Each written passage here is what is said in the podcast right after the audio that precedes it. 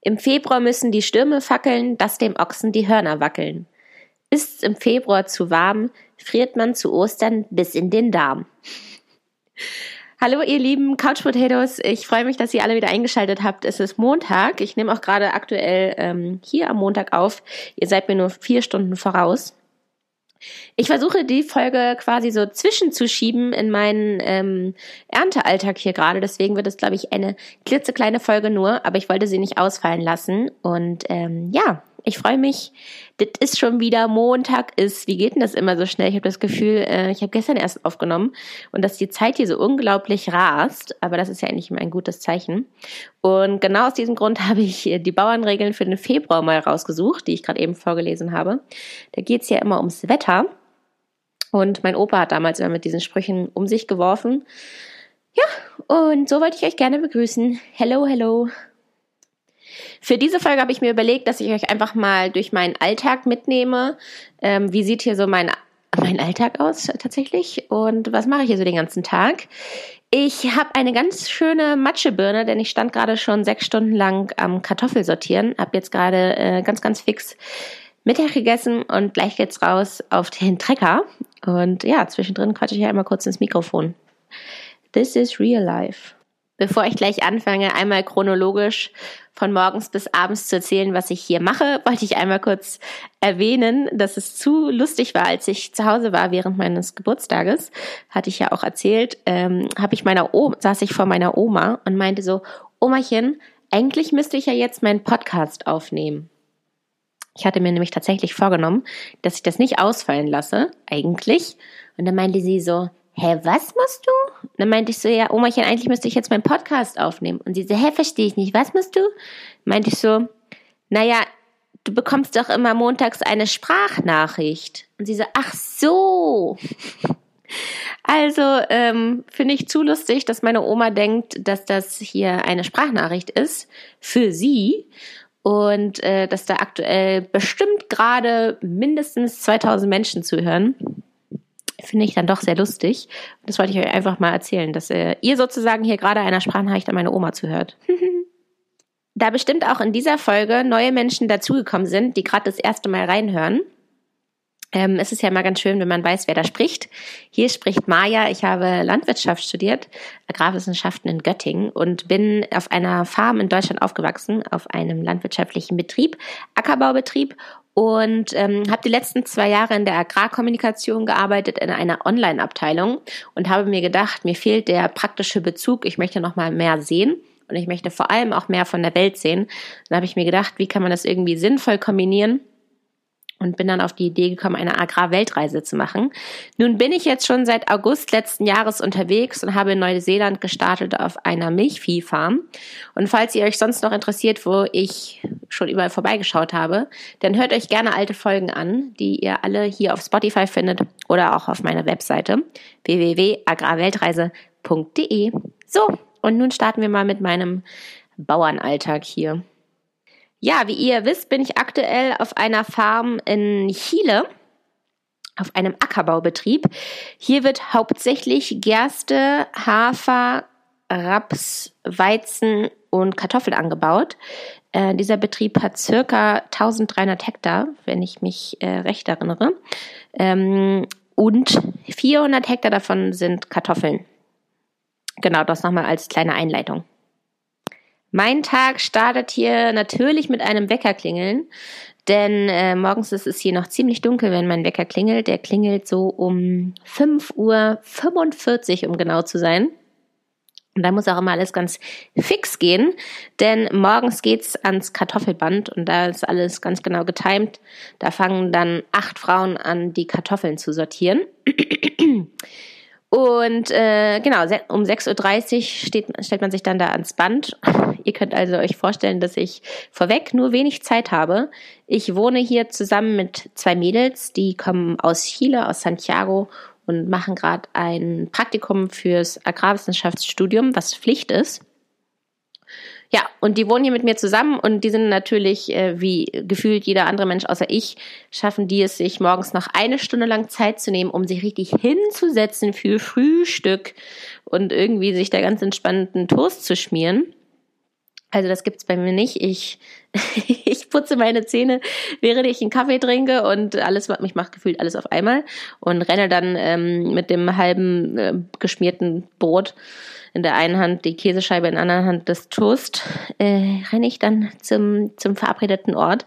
Also ich bin morgens immer die, die da äh, der Zeit hinterher rennt. Das war noch nie anders, wird sich auch nicht ändern. Finde ich aber herrlich zu sehen, dass es äh, wirklich hier die, die Studentinnen so gut hinkriegen, äh, morgens früh aufzustehen. Jo, dann haben wir es jetzt 6.30 Uhr. Ich stelle mich ans Kartoffelband. Ich hatte ja gesagt, der Landwirt ähm, hat hier circa 400 Hektar Kartoffeln, die er alle selbst lagert. Kartoffeln kann man übrigens sehr gut und lange lagern.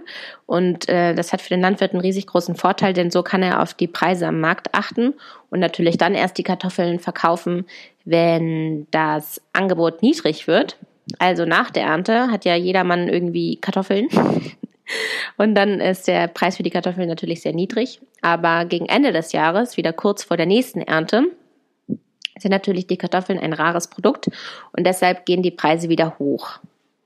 Diese Kartoffeln, die ich jetzt also morgens am Band sortiere, die lagern da bestimmt schon seit acht, neun Monaten oder liegen da schon seit acht, neun Monaten. Und Kartoffeln sind eine sehr, sehr empfindliche Frucht. Das heißt, sie müssen wirklich akkurat gelagert werden, sonst fangen die nämlich an zu schimmeln oder Pilzkrankheiten zu bekommen. Und äh, die Kartoffel mag es am liebsten bei Dunkelheit und äh, bei circa 4 Grad. Und so kann man die echt lange und gut lagern. Die Kartoffeln, die wir hier sortieren, die sind Industriekartoffeln, so sagt man dazu in der Landwirtschaft. Hier wird also nicht unterschieden zwischen festkochend und mehlig kochen und was auch immer, sondern in der Landwirtschaft wird unterschieden zwischen Industriekartoffeln und ähm, Speisekartoffeln. Die Kartoffeln, die wir hier sortieren, sind Industriekartoffeln. Das heißt, sie werden industriell nochmal weiterverarbeitet und zwar zu Chips. Ähm, natürlich kann man auch noch Kartoffeln weiterverarbeiten zu zum Beispiel Pommes. Das, dazu zählen auch die Industriekartoffeln. Ja, diese Kartoffeln hier werden also zu Chips verarbeitet und wir liefern an die Chipsfabrik so ein geiles Kinderwort. Chipsfabrik ähm, hier in Chile und die nennt sich Marco Polo. Das ist eine sehr bekannte Chipsmarke hier. Kann man vergleichen mit unserem Funny Frisch oder wie die auch immer heißen, diese orientalen Chips bei uns zu Hause in Deutschland. Jetzt fragt ihr euch sicherlich, was ich denn da genau tue, wenn ich da am Kartoffelband stehe. Und zwar sortiere ich die schlechten Kartoffeln aus, also Kartoffeln, die von außen schon äh, faul sind und ähm, angeschnitten sind, die Pilze haben oder Holzstücke sammle ich daraus, ähm, Bodenklumpen. Kann man es auch anders nennen? Bodenklumpen? Bodenklumpen hört sich gerade nicht richtig an, aber ihr wisst, was ich meine. Erdklumpen. ähm, sortiere ich auch aus, damit ihr einfach gute, ihr, die Verbraucher, wir alle gute Chips haben. Ich glaube, an dieser Stelle hätte ich an eurer Stelle die Frage, wie viel Kartoffeln denn in etwa aussortiert werden, prozentual. Und da kann ich euch sagen, dass dieser Betrieb zehn Prozent in etwa aussortiert. Aber da gerade in Chile die Krise war und ganz viele Unternehmen gestreikt haben und nicht gearbeitet haben, wie zum Beispiel die Lkw-Fahrer, die nicht gekommen sind, ähm, ja, wurden die Kartoffeln länger gelagert als geplant. Das heißt, wir mussten hier wirklich äh, sehr, sehr schnell arbeiten, damit wir auch wirklich alle schlechten äh, Kartoffeln erwischen konnten. Ja, jetzt fragt man sich, was passiert denn mit den aussortierten Kartoffeln? Und da kann ich euch sagen, äh, die werden natürlich nicht einfach weggeworfen und haben keine Verwendung, sondern diese Kartoffeln, die werden noch verfüttert, also es wird zu Tierfutter und das bekommen dann noch Kühe. Der Landwirt verkauft es zwar, aber er macht dadurch keinen Gewinn. Also ein Landwirt hat daran kein Interesse, dass die Kartoffeln Qualität verlieren. Aber wir haben natürlich ein Interesse daran, dass das äh, hier keine Lebensmittelverschwendung gibt. Das fröhliche Sortieren mache ich dann genau bis zwölf. Also da muss ich immer lachen, weil das tatsächlich, das kann ich schon sagen, das ist auf jedem Betrieb bis jetzt so gewesen, dass um Punkt zwölf Mittagspause ist. Ähm, das kenne ich auch von uns zu Hause, dass die Lehrlinge und mein Papi immer schon um 5.12 Uhr am Tisch saßen und sich gefreut haben. Und so bin ich jetzt, wenn ich nach den äh, Kartoffeln reinkomme, aus dieser kalten, nassen Halle, äh, dann freue ich mich mal so aufs Essen. Und ähm, hier in Chile ist es noch total üblich, Haushaltshilfen zu haben. Also haben wir äh, äh, Praktikanten, sage ich jetzt mal, haben eine eigene Köchin. Und das finde ich so unfassbar ähm, wertschätzend irgendwie, dass wir bekocht werden. Ich kann das immer gar nicht glauben, dass äh, wir da einen gedeckten Tisch haben mit einem mit einer Hauptspeise und einem Dessert. Also da werden wir richtig richtig verwöhnt und ähm, ja, mir ist auch aufgefallen, dass es mega viel Stress wegnimmt und ich total verstehen kann, warum komplett Deutschland so gestresst ist, da überall auf der Welt Menschen eigentlich noch äh, Haushaltshilfen haben und Menschen haben, die einem Haushalt unterstützen. Ja, nachdem ich dann Mittag gegessen habe mit den Jungs zusammen und mit den Mädels äh, und wir ausführlich darüber diskutiert haben, welche Stunde jetzt am anstrengendsten war, die allererste oder die vorletzte. Ich finde immer, dass die ersten Stunden total schnell vergehen und das so fast ein bisschen meditativ ist, wenn man morgens noch so ähm, verdullert und verträumt ist, wie ich es immer bin. Aber wenn man schon vier Stunden lang gearbeitet hat und es dann immer noch erst 10 Uhr ist, äh, das fände ich immer sehr hart. Also um 10 Uhr ist immer meine härteste Zeit. Ja, dann geht's nämlich für mich raus zum Treckerfahren. An dieser Stelle müssen wir uns jetzt alle kurz freuen, dass ich überhaupt Trecker fahren darf. Hup, hup. Ähm, ja, darauf habe ich ja so lange gewartet. Und tatsächlich ist es jetzt losgegangen, die Ernte. Äh, wir sind bereits schon durch mit dem Raps und gerade haben wir den Hafer geerntet. Da sind schon die meisten Felder äh, abgeerntet. Jetzt sind wir im Weizen. So, und ich wollte euch da einmal ein bisschen abholen und erzählen, wie hier die Ernte verläuft, für diejenigen, die davon gar keine Ahnung haben.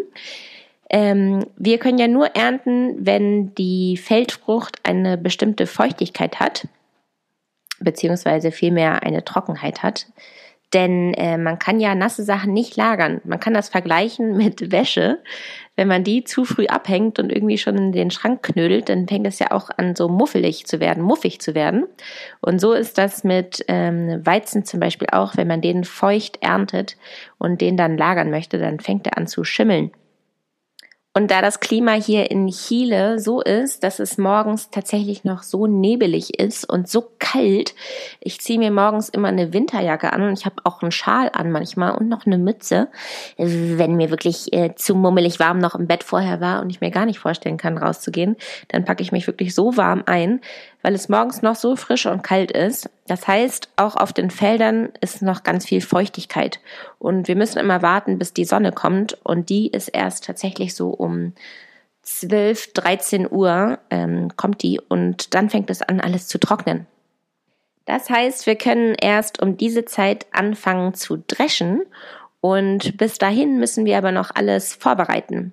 Denn wenn ich den ganzen Tag lang ernte, beziehungsweise auf den Trecker sitze und das Getreide abfahre, also vom Feld in die Lagerhalle fahre, dann äh, läuft meine Maschine, mein Trecker läuft ja dann bis zu zwölf Stunden teilweise am Tag. Und äh, der Trecker, der steht die ganze Zeit irgendwie im Staub und auf dem Feld in der Hitze und der wird da über die Felder gejagt und ist die ganze Zeit auf Hochtouren.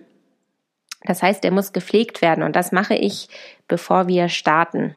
Wie sieht denn solch eine Pflege genau aus? Also erst einmal, das ist wahrscheinlich das Unwichtigste, aber für mich das Wichtigste, die Sicht aus dem Fenster. Also ich mache jeden Tag meine Fensterscheiben sauber von der Treckerkabine, damit ich auch den Mähdrescherfahrer genug sehe, beziehungsweise ich ihn überhaupt sehen kann, ob er mir Handzeichen gibt.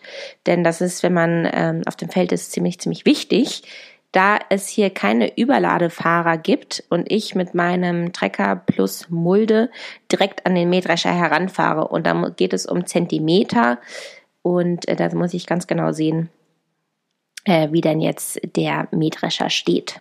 Als nächstes, und da bin ich jetzt gespannt, wie ich das erkläre, ohne zu lachen.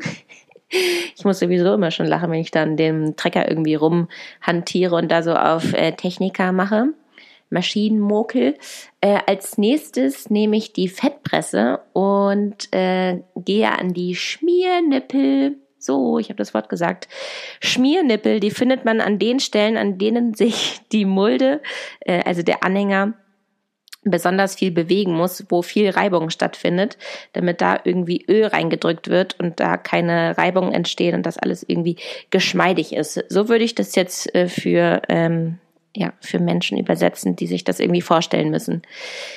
Jip, da wird mit Öl rumhantiert.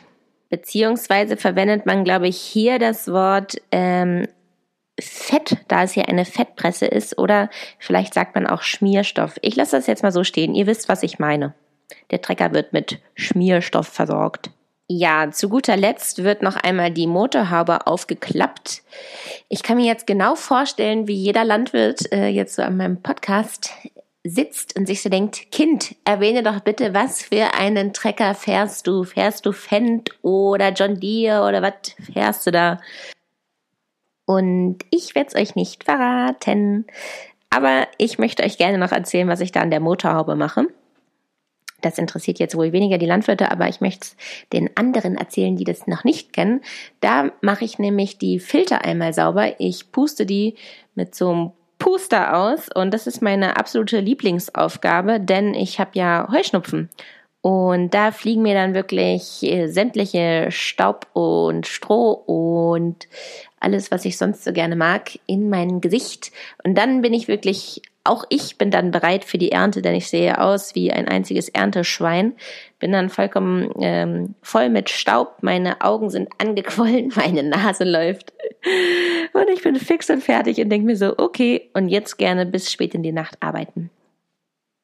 Und genau dann geht's auch los. Dieser Betrieb hat, wie ich finde, ziemlich Glück, denn ich kenne das von zu Hause nicht. Die Felder befinden sich komplett um das ähm, Betriebsgelände. Also wir berühren keine öffentlichen Straßen. Ich bin hier noch keinmal über irgendeine Straße gefahren, denn jeder Feldweg endet bei diesem Betrieb hier. Und es sind auch gefühlt nur 50 Meter Entfernungen hier. Und äh, zu Hause kenne ich das so, dass wir teilweise ja bis zu 40 Kilometer fahren müssen, um ein Feld von uns zu erreichen, weil wir so zerstreut in Niedersachsen die Felder haben. Hier ist das nicht so und äh, das heißt, ich finde auch immer gut zurecht, denn ich muss mir keine ewig langen Wegstrecken merken. Jetzt fragen sich sicherlich einige, warum das denn in Deutschland beziehungsweise jetzt bei uns zu Hause der Fall ist, dass wir so viel äh, auf der Straße fahren müssen und so ewig lange Strecken haben zu unseren Feldern.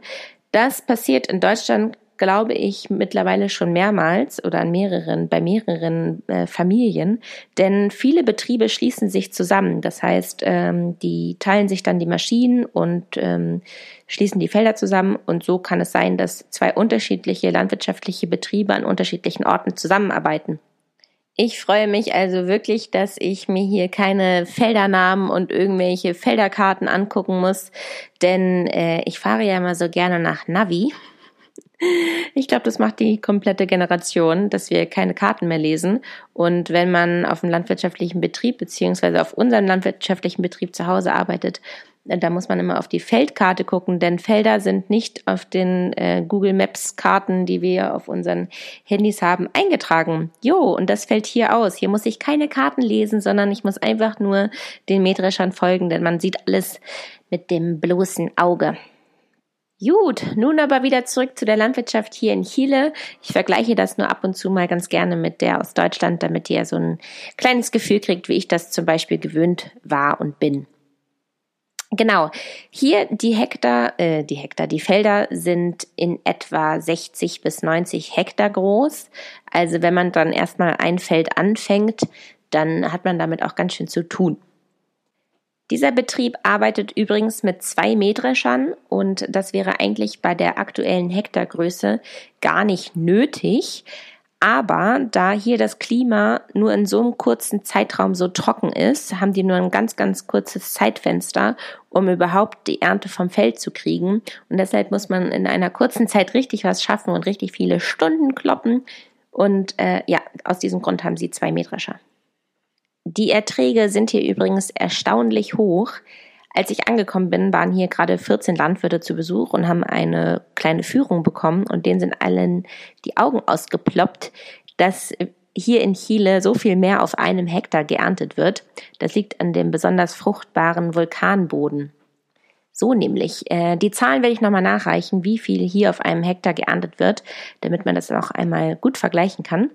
Aber ja, das liegt ja an dem erstaunlich guten Vulkanboden und auch an den hohen Niederschlägen. Und äh, genau, der Vulkanboden hat als, ähm, wie sagt man, als Besonderheit, dass der einen sehr hohen Humusgehalt hat. Äh, wir in Deutschland haben, glaube ich, einen Boden, der äh, einen Humusgehalt hat von unter vier Prozent meistens.